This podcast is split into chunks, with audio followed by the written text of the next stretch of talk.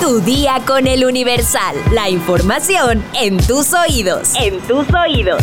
Hola, hoy es jueves 9 de noviembre de 2023. Si estás por iniciar tu día, ¿sabes qué es lo que pasa si tomas leche en ayunas? Descúbrelo al final de este episodio. Mientras tanto, entérate. Nación. Xochitl Galvez se registra como precandidata a la presidencia. Este miércoles 8 de noviembre formalizó su registro como candidata presidencial del Partido Acción Nacional. Me queda claro que lo que viene es una tarea ardua, dura, pero tengan la certeza que lo vamos a lograr juntos. Tengan la certeza que vamos a cambiar a este país.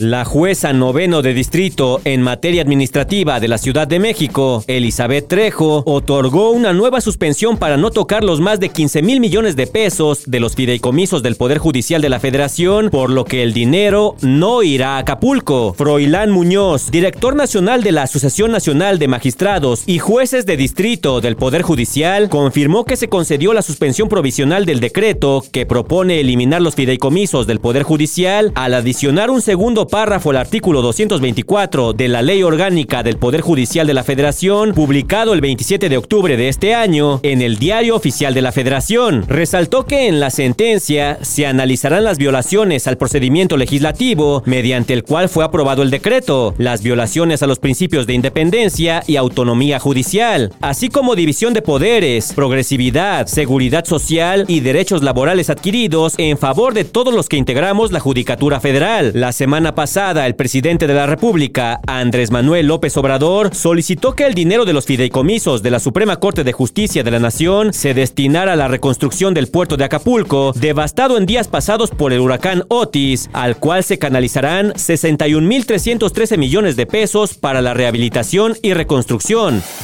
Metrópoli.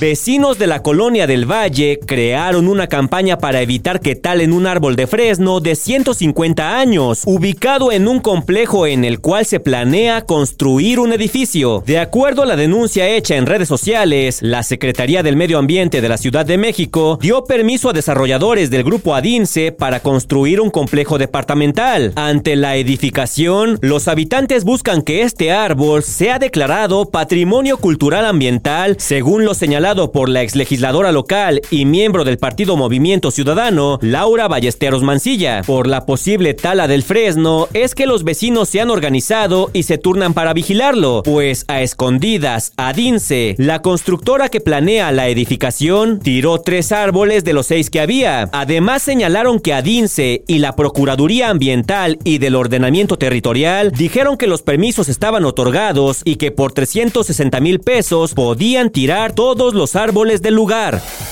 Estados. San Luis Potosí lidera el ranking nacional de actividad industrial. El estado registró 17.1% de incremento en actividad industrial en referencia al último mes y 32.1% de ascenso en la tasa anual. Funcionario de Nogales pide licencia tras ser vinculado al cártel de Sinaloa por tráfico de fentanilo. Miguel Ángel Morgan Huerta, director de imagen urbana del ayuntamiento, fue ubicado dentro de la organización en el uso de sus conexiones para sobornar a las autoridades. Más de 25 países participarán en la segunda Feria Internacional de las Culturas Hermanas en Aguascalientes. En la cartelera se contempla la participación de Barry y Van White de Estados Unidos, Ana Cirrey Los Panchos de España y México, respectivamente, Filipa Giordano de Italia y el cubano Francisco Céspedes. Detienen a sujeto que roció gasolina y le prendió fuego a su esposa en Aguascalientes. El presunto feminicida presentaba quemaduras en el cuerpo que habría sufrido al momento del ataque. Mundo. Michelle Ravel, una enfermera mexicana que salió de la franja de Gaza, detalló el horror que vivió por el conflicto Israel-Jamás. La situación en Gaza es indescriptible. Los ataques son indiscriminados. Sentía la muerte muy cerca. Los 26 días que estuve en Gaza fue una montaña rusa de emociones, de sentimientos, de preocupaciones. Mencionó Ravel, la enfermera que está con México sin fronteras desde hace cuatro años y quien se encuentra en un proceso de asimilación tras su regreso a la Ciudad de México México, relató que durante su estadía en Gaza vivió momentos de incertidumbre. Me sentí en peligro muchas veces. Yo pensé que nos iban a asesinar al escuchar los estallidos cada vez más cerca. Rabel, originaria de Veracruz, precisó que pasó varios días en un refugio en el que se resguardaron alrededor de 15 mil personas. Asimismo, detalló que a medida que crece el conflicto, las capacidades de los hospitales se ven rebasadas, pues no cuentan con los insumos médicos necesarios. Al salir de Gaza me encontraba en un momento de shock. Había muchos camiones esperando entrar. Ahí vi a algunos haciendo filas, pero no se permite la entrada de ayuda humanitaria a gran escala. La gente vive al día con una incertidumbre que no se puede explicar. Para entrar y salir de Gaza es un gran problema. Los palestinos viven en una jaula. No sabemos lo que va a pasar. Lo único seguro es que va a pasar algo terrible. Finalizó. Espectáculos. La huelga de actores en Hollywood estaría llegando a su fin. El sindicato llega a un acuerdo con los estudios. En un comunicado, SAG AFTRA anunció que el paro terminaría oficialmente las primeras horas de este jueves 9 de noviembre. ¿Te gusta Robbie Williams? Netflix estrena documental. Después de 25 años de carrera como solista, esta miniserie de cuatro capítulos recuerda sus mejores épocas. A más de 20 años de su separación, Soda Stereo por fin recibirá su primer Grammy. La banda argentina será reconocida por su trayectoria artística. El diagnóstico que recibió Bruce Willis hace dos años fue demencia frontotemporal, una enfermedad que gradualmente daña los lóbulos frontal y temporal del cerebro, provocando cambios en el pensamiento y el comportamiento. La evolución de dicho padecimiento ha sido tan drástica que incluso afirman que ya no reconoce a su exesposa, la actriz Demi Moore, madre de sus tres hijas. Además, se informó que, en cuanto a su comportamiento, puede ser agresivo en momentos y muestra un ralentizamiento físico aunque no existe cura para esta enfermedad, sus seres queridos expresaron alivio por tener un diagnóstico claro, ya que el actor había estado luchando contra el trastorno neurológico durante varios años.